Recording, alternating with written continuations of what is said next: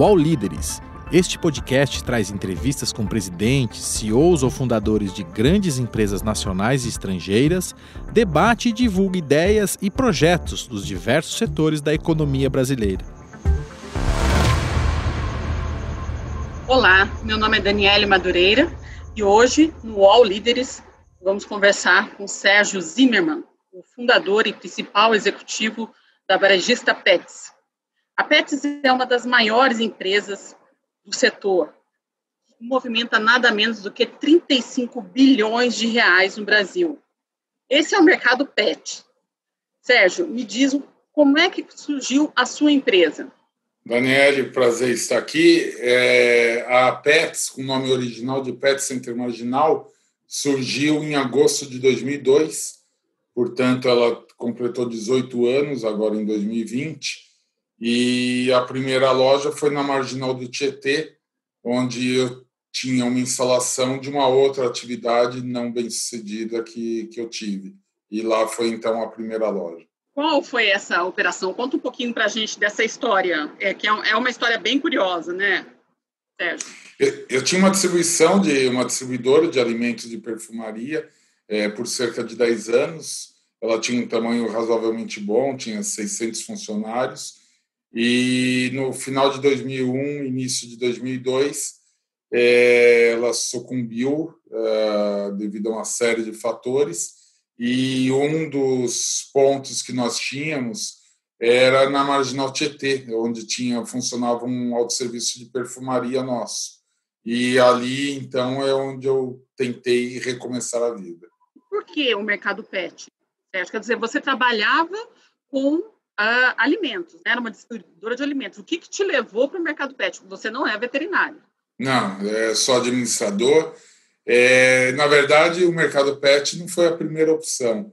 É, eu imaginei entrar na área de perfumaria do varejo, mas por ser na marginal Tietê o ponto e ter baixo fluxo de pedestres, não foi aconselhado que, que eu fizesse isso. Aí eu pensei numa mega loja de brinquedos, só que por conta da sazonalidade, do fato de ter outras grandes redes de lojas, também me desaconselharam. E aí eu tinha um cunhado que fazia é, shampoo para cachorro literalmente no quintal da casa dele. E falou por que não um segmento pet. E Ele é veterinário, que... Sérgio? Não, não, não, não é veterinário. é químico. Mas é, ele falou isso, eu entendi que não fazia sentido, porque para mim o conceito de pet shop eram lojas pequenas, 70 metros, 80, 150 metros. E ali eu tinha 3 mil metros quadrados. Mas eu acabei chamando o pessoal da Pedigree na época e perguntei o que eles achavam. E aí eles perguntaram se eu pensava em fazer alguma coisa no estilo da Cobase. Eu não sabia o que era Cobase, eu perguntei o que era isso. Aí eles me deram endereço e eu conheci três lojas da Cobase, que era o que eles tinham em 2002, na Giovanni Gronk, no Walmart de Osasco e no CEAGESP. Quando eu vi três lojas grandes na Zona Sul e Oeste de São Paulo, na hora eu tomei a decisão que fazia muito sentido ter uma loja para atender a Zona Leste e Norte. Daí que veio a decisão de ingressar no segmento. Como eu não entendi absolutamente nada, eu fiz uma tentativa de conversar com os donos da Cobase, porque eu preferia ser um franqueado deles, eu preferia ter uma parceria qualquer e entrar com um ponto lá com a gestão do negócio, mas usar a própria estrutura da Cobase. Só que eu nem fui atendido, porque o gerente da loja disse que eles não se interessavam por esse modelo, e aí eu fui aprender, e assim que nasceu a Pet Center Marginal. Você não tinha nem bichinho de estimação, Sérgio? Tinha, isso eu sempre tive a vida inteira. Mas sempre quem cuidou foi a minha esposa. Então eu, eu não, não era frequentador de, de loja. Eu curtia os pets dentro de casa, mas quem cuidava era ela. Naquela época você tinha o quê? É, naquela época eu tinha um husky e um border collie. E hoje? Hoje tem Yorkshire, é, tem gato e tem alguns é, cães adotados no sítio. Ah, aumentou a família pet aí. Bastante. E você está cuidando agora também, imagino. Eu continuo com gente me apoiando para cuidar, porque a correria é grande. Quando você, você falou que você não se, se espelhou é, você nem conhecia, na verdade, né, nenhum grande varejista do segmento aqui no Brasil, mas quando você começou, você se espelhou em alguém é, de fora, algum varejista do exterior? Não, quando eu comecei, eu sequer conhecia as redes de fora. Depois eu vim a conhecer a PetSmart e a Petco e outras redes estrangeiras, mas isso foi depois de, de algum tempo já operando no segmento a minha inspiração foi conhecer as lojas da Cobase, mas eu fiz inspirado neles, mas diferente deles. Eu procurei prestar atenção no que eles não prestavam atenção. E assim que nasceu a Pet Center Marginal, uma empresa inspirada neles, mas com uma alma diferente. O que, que eles não prestavam atenção, Sérgio? É, eu fui uns 10 dias consecutivos tentar entender como é que era a dinâmica do cliente dentro da loja. Um aspecto que eu percebi é que os clientes tinham muitas dúvidas e não tinha atendimento nos corredores deles. Eles só tinham repositórios, mas não atendentes. Então a empresa nasceu tendo um autosserviço, mas com assistência. Uma outra coisa que eu percebi é que eles não cadastravam clientes. Então todo mundo passava no caixa de forma anônima. E desde o nosso nascimento a gente começou a cadastrar clientes e manter relacionamento com, com esses clientes. É, uma outra coisa que eu vi que eles iam fazer era eventos em lojas. Era um local muito transacional. Então a gente começou desde o início a fazer muitas, muitos eventos. É, por exemplo, eu levei a Tigresa nos primeiros domingos de funcionamento da loja, que era para a pessoa ir lá e tirar uma foto do lado de um tigre. É, então era um conceito absolutamente novo, o conceito de você ir numa pet shop para passear. Uma outra coisa que eles não prestavam atenção é na parte de serviços. Aliás, até hoje não prestam, porque eles é, só alugam espaço. Então, é tudo com terceiros. E no nosso caso, a gente focou tudo sendo CLT e, portanto, imprimindo um outro tipo de qualidade de serviço. O mercado pet movimenta mais de 35 bilhões de reais no Brasil, né? É, e, e o Brasil é um dos maiores mercados do mundo nesse setor que, que explica essa magnitude desse mercado?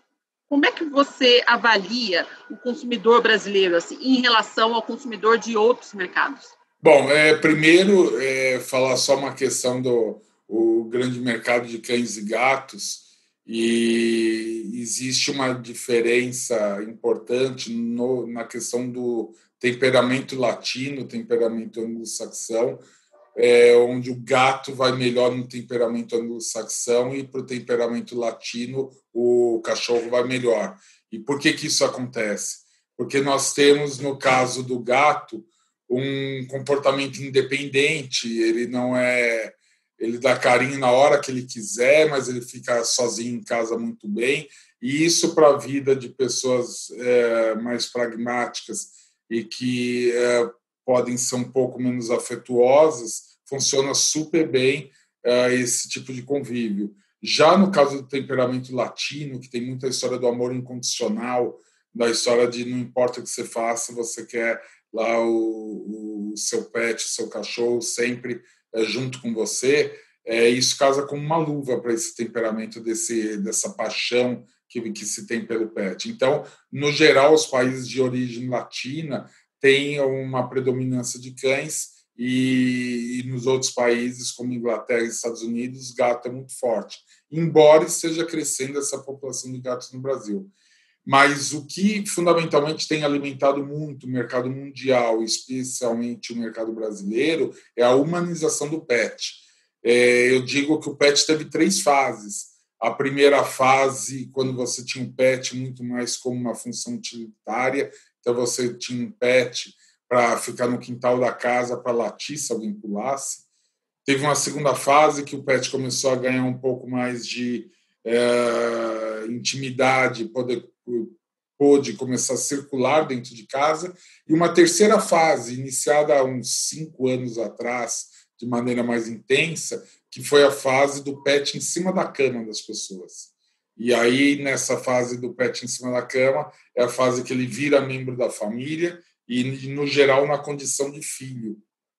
E isso é, passa a ser, então, um vetor muito forte de crescimento de mercado. Em outros países, mas especialmente também no Brasil. Qual é a maior vantagem de uma empresa desse setor aqui? O que, que você apontaria como a maior vantagem e o maior problema? É, a vantagem de uma empresa. Você, desculpa, eu não entendi sua pergunta. Você está me perguntando. Qual a maior só... vantagem é, de uma empresa nesse setor aqui no Brasil? Eu imagino que seja é, justamente o que você acabou de falar, Perfeito. o tamanho, né? Agora, tá tem desvantagens também nesse mercado brasileiro? Sim. É, qual, qual que é a grande vantagem de atuar nesse segmento? É um mercado grande e muito resiliente. É, e nesses 18 anos de existência, é, nós passamos pelo menos por três crises e a resiliência do mercado é impressionante seja na crise global de 2008, na crise local de 2015 e 2016 e de novo nessa crise global de 2020, o mercado PET se porta muito bem. Né? É, a gente tem até uma tese que quando a pessoa começa a cancelar as grandes contas, por exemplo, não troca imóvel, não troca o carro, não troca vestuário, acaba sobrando mais renda disponível para ele investir no seu PET, porque são momentos que o mercado é, se porta extremamente bem. É, na ponta de problemas, é, eu diria que o desafio para nós especificamente é que é um mercado ainda de baixa profissionalização e com alto índice de informalidade. Então, uma empresa como a nossa, naturalmente 100% formal, listada na bolsa, é, ela, ela tem que concorrer muito da escala que nós ganhamos, a gente perde a competitividade por essa questão da informalidade que muitos pequenos e prestadores de serviço utilizam. Você disse que é um mercado bem resiliente, mas passou por inúmeras crises nesses últimos anos, né? É, mudou o que no hábito de compra do consumidor? Quer dizer, ele não deixou de consumir, é, ele consumiu talvez até mais. Mas teve uma mudança durante esses períodos de crise? No geral, não. É, talvez a gente sentiu um pouco, mas dessas três crises que eu citei, a crise de 2015 e 2016 foi onde teve um pouco mais de pressão de mudança de mix, as pessoas abandonando marcas top para ir para marcas um ou dois degraus abaixo. Isso aconteceu principalmente na crise de 15 e 16. Nessa aqui de 2020, a gente não notou esse movimento.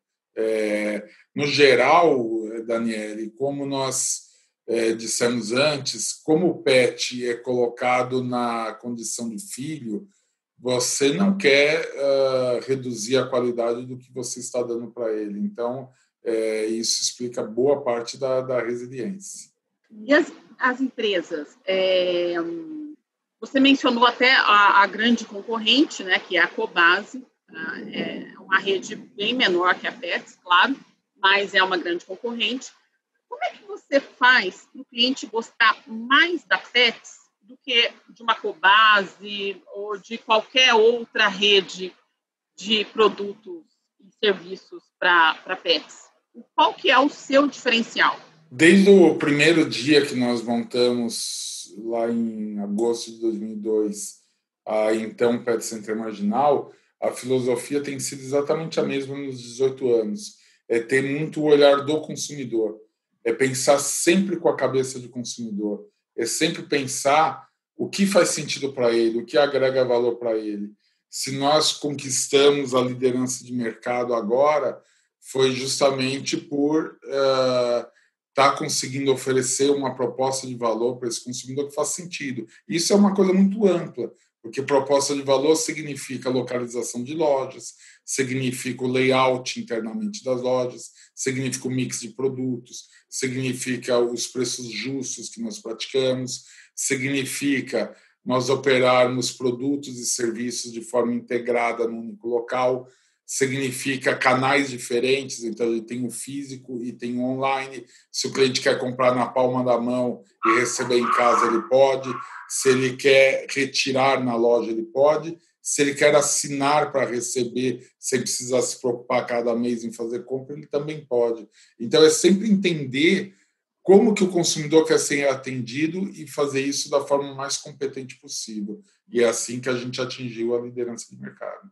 Pois é, desde do, da Pet Center Marginal, é, uma única loja grande, enfim, até agora, né, é, que você acaba de fazer o, o IPO na Bolsa, foi um longo caminho e a Pepsi se tornou gigante. Mas ainda assim, Sérgio, é, você consegue tomar conhecimento dos problemas lá na ponta, assim, é, acompanhar o que está dando errado e como corrigir? Você tem esse controle? Sim. É... Bom, primeiro assim, mesmo quando tinha uma loja só em 2002, já no ano de 2003, eu contratei e criei uma função de ouvidoria que se distingue do saque, porque o saque é para cumprir a lei, o saque é para fazer as coisas recorrentes de problema com o consumidor, mas a ouvidoria é para escutar os casos únicos. E desde 2003 a ouvidora se reporta diretamente a mim. E é assim até hoje.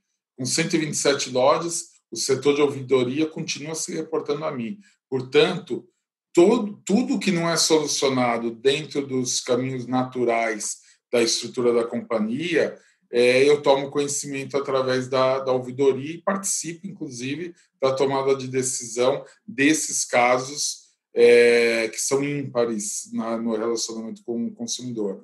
Fora isso, eu tenho uma rotina de visita diária, na, desculpa, visita, uma visita uma vez por semana nas lojas, que também me permitem ter esse contato para saber como que o consumidor está recebendo todo esse serviço de bastidores que nós preparamos para ele. Isso eu considero absolutamente fundamental, não perder a temperatura de como é que está sendo a experiência do consumidor. Tem alguma mudança é, recente que você é, implementou, você mesmo quis implementar, você quis mudar algum processo que era feito nas lojas? É, Daniel, uma do, é, a gente foi investido por um fundo de private, equity em 2013, que é, saiu quase todo da posição agora com IPO. E foi um processo muito rico de governança e de profissionalização.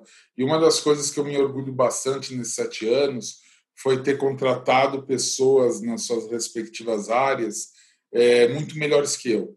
É, pessoas que eu tenho profunda admiração, uma equipe de gestão, de diretores muito competentes.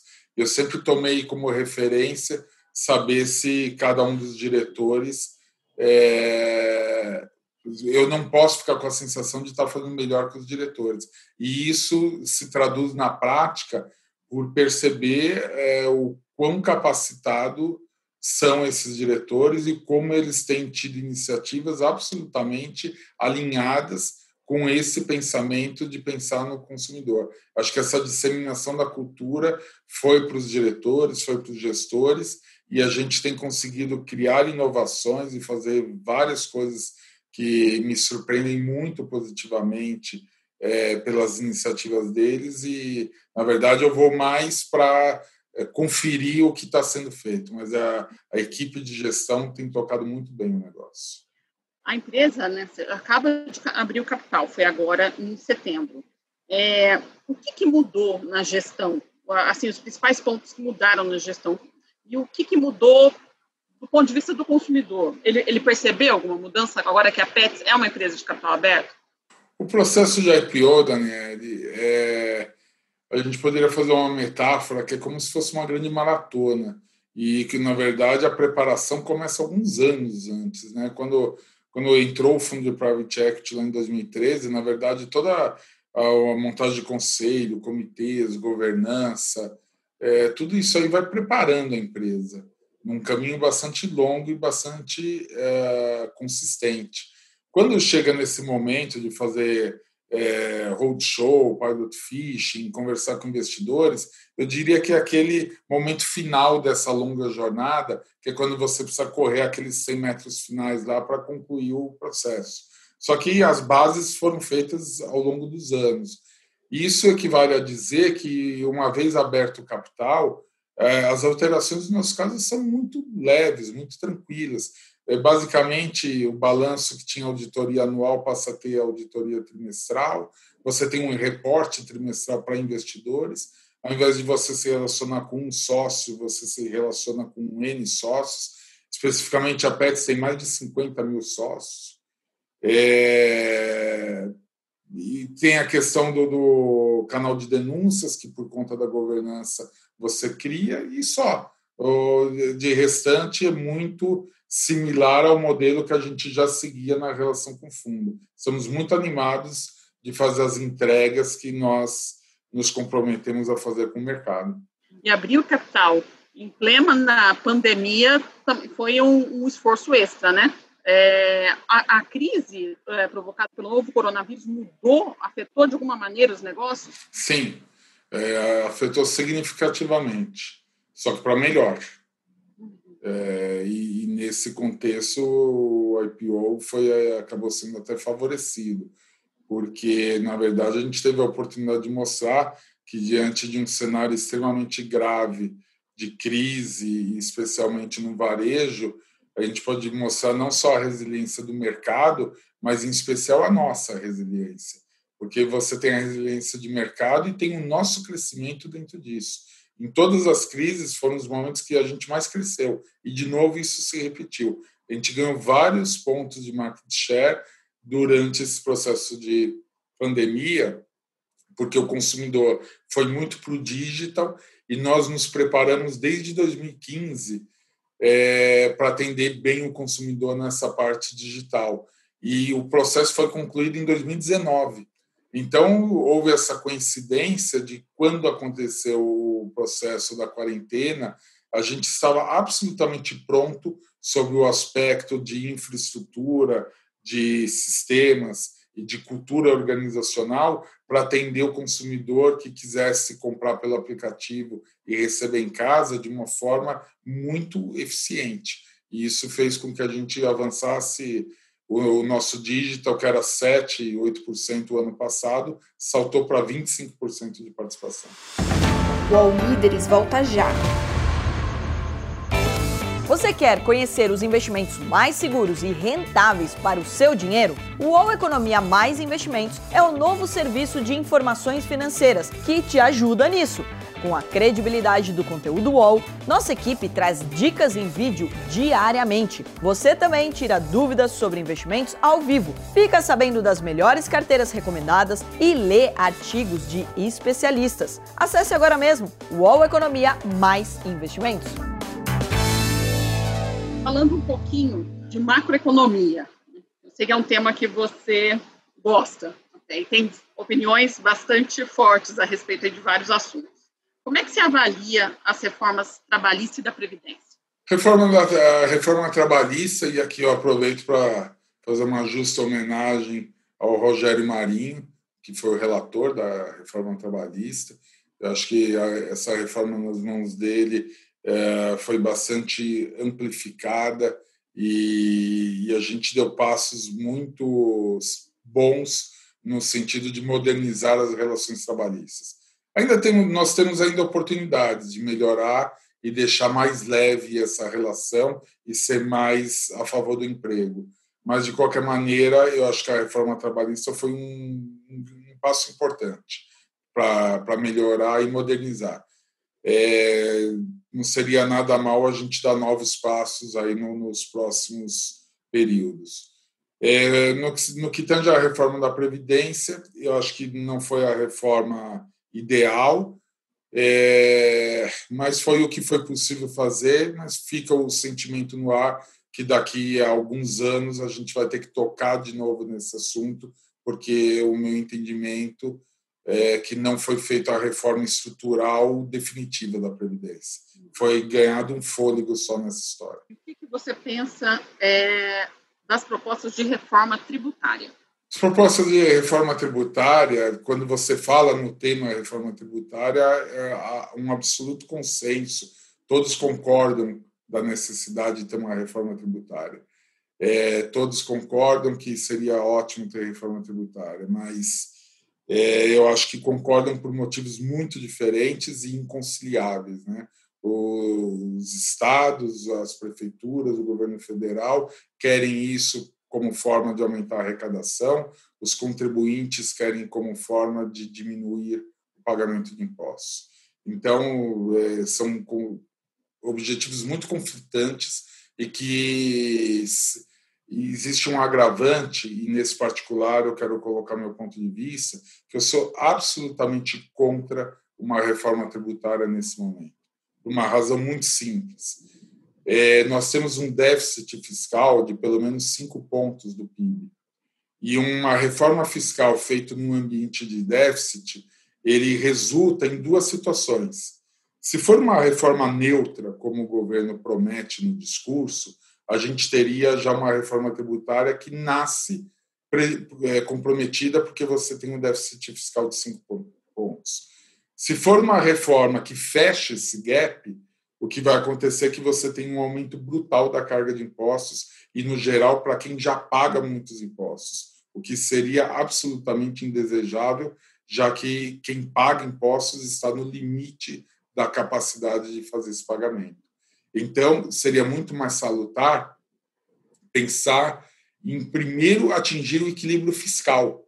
Depois do equilíbrio fiscal, ter um ambiente propício para pensar a reforma tributária como aí sim uma reforma neutra que tivesse como principal objetivo a simplificação tributária. Mas não dá para falar em simplificação, e é um engano imaginar que o governo só esteja falando em simplificação, se a gente tem um déficit de cinco pontos entre despesas e receita. E a nova CPMF? Você é a favor? Depende, da, depende do ângulo que você aborde isso. É, dando continuidade ao ponto anterior, para atingir equilíbrio fiscal, você atinge equilíbrio de, é, por dois caminhos: reduzindo despesas, leia-se reforma administrativa, e aumentando a arrecadação. Só que aumentar a arrecadação não significa aumentar impostos. Aumentar a arrecadação você pode acontecer de duas formas: por desenvolvimento econômico ou por aumento da base de contribuintes. E é nesse particular que eu acho que o governo tem uma grande oportunidade na mão e eu vejo poucas propostas nesse sentido. A gente deveria e tem mecanismos para criar é, situações onde hoje quem não paga imposto ou paga muito pouco imposto passe a contribuir para o sistema. E aí a gente teria uma base ampliada de contribuição, um aumento de arrecadação uma diminuição de despesa atingindo o equilíbrio fiscal. É, você fez a, a, a, pergunta, desculpa. Você era a favor da nova CPMF. Isso, perfeito. Então, eu sou a favor da CPMF no seguinte contexto: não dá para ser como um imposto adicional. Não existe espaço para se criar uma CPMF como mais um imposto. Como eu disse antes, ninguém aguenta pagar tantos impostos mas existe uma possibilidade da CPMF, e aí dentro desse raciocínio de aumento de base de contribuintes, imagine que você coloque uma CPMF que o contribuinte recolhe, mas depois ele pode compensar o que ele recolheu em impostos que ele já paga, por exemplo, em qualquer imposto federal. Então, uma companhia recolheria no final do mês um milhão de reais de imposto de, de, da CPMF, mas compensaria na guia do PIS, do COFINS, do imposto de renda. Ou, ou seja, não haveria aumento de impostos para quem já paga todos os impostos. Só que uma CPMF no estilo compensatório, ela pega justamente quem estou colocando aqui, quem não está pagando impostos. Infelizmente, você tem um grau de informalidade muito alto em diversos setores da economia e que passa livre de qualquer tipo de tributação, só que transita o dinheiro no sistema financeiro. Então, nada mais justo do que instituir um imposto, até, a meu ver, bem mais alto do que o número que estão falando. Eu acho que o número deveria ser pelo menos em torno de 1% da movimentação, mas para pegar justamente essas pessoas que não teriam onde compensar esse imposto. Agora, simplesmente como imposto adicional, eu sou contra. Esse alto grau de informalidade você é, apontaria no caso do negócio PET, uh, especialmente na internet? Tem de tudo. Você tem na internet, você tem no mundo físico, basta você é, olhar a sua volta e pensar, por exemplo, quem vai dar um banho em qualquer pet shop no Brasil, quantos que recebem uma nota espontaneamente desse pet shop ou numa consulta veterinária, numa aplicação de vacina, quantos que estão tendo a nota espontaneamente nisso. O marketplace é uma outra questão também muito importante. É, existe uma falha aí de legislação que você deixa o marketplace não ser responsável pelo seller, que é quem está vendendo é, dentro da estrutura. E isso provoca uma distorção enorme, porque você tem é, em determinados marketplaces é, produtos roubados, produtos piratas e produtos que não têm emissão de nota fiscal e que são comercializados normalmente. O dono do marketplace cobra a comissão e, em cima dessa comissão, ele paga todos os impostos. Não estou dizendo que o dono do marketplace não seja formal, mas nesse submerso do seller, que o dono do marketplace cobra em média 15% do, do faturamento do seller. 85% é o faturamento do seller. Esse faturamento, é, por muitas vezes, não está sendo cobrado nenhum imposto. Por exemplo, você tem pessoas físicas em alguns marketplaces que vendem não o celular da casa dele, mas vendem dezenas, centenas de celulares, ou de televisores, ou de computadores, ou de quaisquer outros itens. Evidentemente que isso é uma aberração do sistema e que a gente deveria ter formas eficientes de coibir. Essa, é, essa questão da informalidade é, seria um bom exemplo é, de como a política interfere no seu negócio? A falta de um controle é, estruturado sobre esses, essa concorrência desleal? Sem dúvida nenhuma, porque você veja só o seguinte: o problema aqui são dois, né? É, primeiro, a gente sofre com a concorrência é, desleal, porque você está sujeito a uma regra que o concorrente não se sujeita. Isso, por natureza, já gera uma simetria de condições de se operar. E um segundo aspecto, não menos importante, é que, como o governo vive em déficit, ele sempre procura aumentar a arrecadação de quem já paga. E isso vai criando um fosso ainda maior contra a informalidade. É por isso que eu bato muito na tecla de, independente das propostas de reforma tributária que estão aí no Congresso, que estão sendo discutidas, elas são fora de tempo, porque não dá para discutir isso sem aumentar essa base de contribuintes. Porque qualquer reforma, e as reformas, diga-se de passagem, que estão sendo analisadas, elas pioram a situação da informalidade. Por que, que eu digo isso? Porque, no geral, elas criam IVA que é o imposto do valor é, agregado, e transfere a responsabilidade da arrecadação em, alguns, em algumas cadeias da indústria para o varejo. E aí, quando você, ao invés de controlar meia dúzia de indústrias, você passa a ter que controlar milhares de pontos de varejo, o espaço para informalidade e para sonegação só amplia. Então, na verdade, a reforma tributária vai na contramão disso tudo que eu estou dizendo. A gente, a nossa leitura e eu digo nossa porque eu faço parte de entidades de varejo, é que as reformas que estão aí, é, elas vão concentrar ainda mais a carga de impostos na mão de quem já paga tudo. A corrupção atrapalha os negócios também, Sérgio? A corrupção atrapalha o país, é, porque a corrupção ela significa mais despesas fiscais e, portanto, mais necessidade de arrecadação de impostos. E a corrupção ela não é, ela não pode ser medida só sob o aspecto do valor da corrupção. É, existe a ineficiência associada à corrupção. Muitas vezes, um prestador de serviços para corromper alguém do governo que queira 10% num contrato, ele coloca 20%, 30% a mais, porque sabe que a outra parte não vai reclamar, já que ela é beneficiada disso. Então, veja que seguramente a gente tem a, o dinheiro direto da corrupção, que isso, na minha opinião, é até a menor parte, mas você tem um dinheiro indireto, que é o governo pagar por coisas muito mais caro, justamente por não ter a lisura suficiente para fazer processos corretos de contratação. Agora, se a gente fizesse um, um, um exercício aí de abstração, imaginar que não, não necessariamente nos dias de hoje, tá? Mas vamos supor que você tivesse uma audiência com o presidente da República, não necessariamente nos dias de hoje, não precisa ser com esse presidente.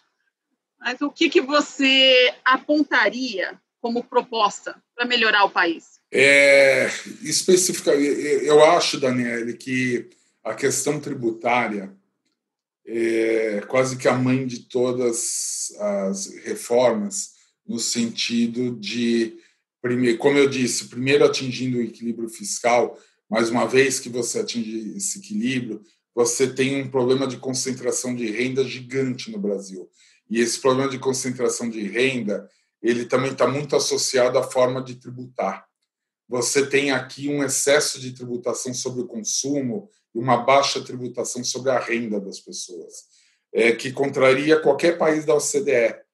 O Brasil é o único país dos países da OCDE que tem um sistema de tributação regressiva, enquanto o resto do mundo tributa progressivamente.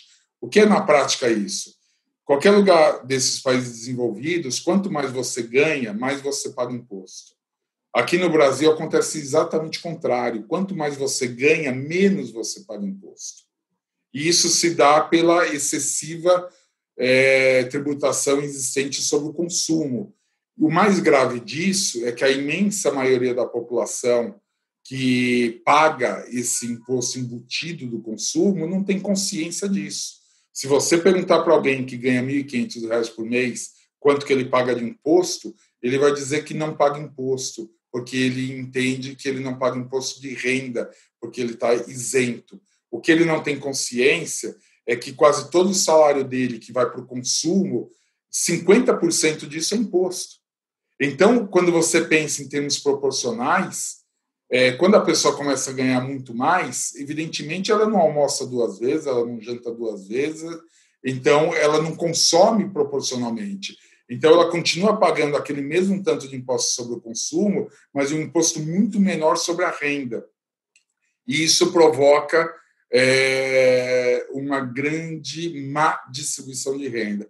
E eu acho que o Brasil é um país maravilhoso e que poderia ser muito melhor se a gente diminuísse essa distância social existente no nosso país. Sérgio, no começo da sua trajetória, você começou e quebrou, né? teve que fechar o negócio. Que dicas você daria hoje para um jovem empreendedor, a gente que está começando também? Bom, tem, acho que tem várias, várias dicas aqui, mas eu uh, escolhendo aqui uma central é você não desistir de uma coisa porque você tem um projeto que porventura falhe. Você precisa aprender a criar uma distância entre você e o projeto. É um projeto que não dá certo, não é você que não deu certo. Um projeto que não dá certo é um projeto que falhou, um projeto que faliu, um projeto que fracassou. Você não deveria levar isso para a primeira pessoa e dizer eu fali, eu fracassei, porque isso pode te dar um peso que você não consiga depois é, retomar algum desafio na sua vida. Manter uma distância do insucesso é tão importante quanto manter a distância do sucesso porque o sucesso e o insucesso, na verdade, são duas faces da mesma moeda. O mesmo equívoco que é se aproximar uh, do fracasso, portanto, é seguro manter uma distância de um projeto fracassado, é você também não achar que você é o sucesso, é achar que você é o cara que deu certo. Não, na verdade, o projeto deu certo. E você faz parte desse projeto, só isso. Então, manter uma distância do sucesso é absolutamente necessário, porque, na verdade, os administradores que quebram, os administradores que fazem IPO e são super bem-sucedidos, eles não são nem tão gênios, nem tão idiotas quanto, às vezes, de uma forma simplificada, a gente imagina. É, a gente é ser humano que acerta e que erra, mas projetos prosperam e projetos fracassam. Alguma coisa você faria diferente na vida, olhando para trás? Olha, Daniele, é, essa é uma pergunta assim excelente e, e parece meio estranho falar que, que não, não, não, se faz alguma coisa diferente, mas isso tem muito a ver com a forma como eu, eu lido com a vida. Eu lido muito para frente. Né? Eu estou sempre olhando o futuro. Eu, de vez em quando, bato o olho no retrovisor para ver alguma passagem para trás, para ver algum aprendizado que tem. Mas, mesmo o aprendizado não me cria a sensação de arrependimento, e sim a de aprendizado. Porque quando eu tomei a decisão lá atrás, eu não tinha as mesmas informações que eu tenho hoje. Então eu não posso julgar e dizer que eu faria diferente. Bom, eu faria diferente se eu tivesse a experiência de agora mas quando eu tomei a decisão estava absolutamente dentro da, daquele contexto da época.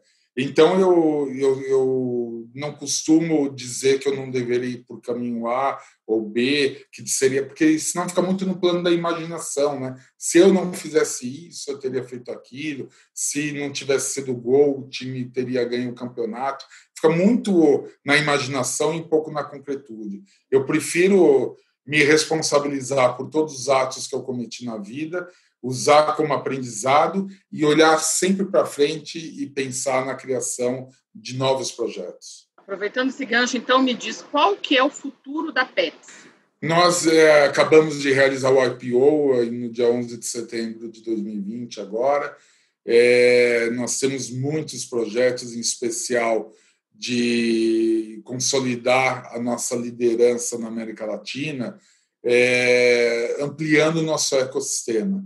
Hoje, a gente, é, embora já tenha liderança na parte de lojas de produtos é, e de serviços veterinários e de estética, a gente ainda tem uma série de serviços que o tutor precisa que a gente não atua, como, por exemplo, o hotel, daycare, dog training e outros é, serviços afins. E a gente quer, nos próximos anos, fazer parcerias para oferecer todas essas soluções para que o tutor do PET sempre lembre da marca PETS quando uh, precisar de alguma coisa. É. Sérgio, era isso. Muitíssimo obrigada. Foi um prazer falar contigo e espero que a gente se encontre pessoalmente numa nova oportunidade. Prazer foi todo meu. Muito obrigado, Daniela. O All Líderes tem reportagem de Beth Matias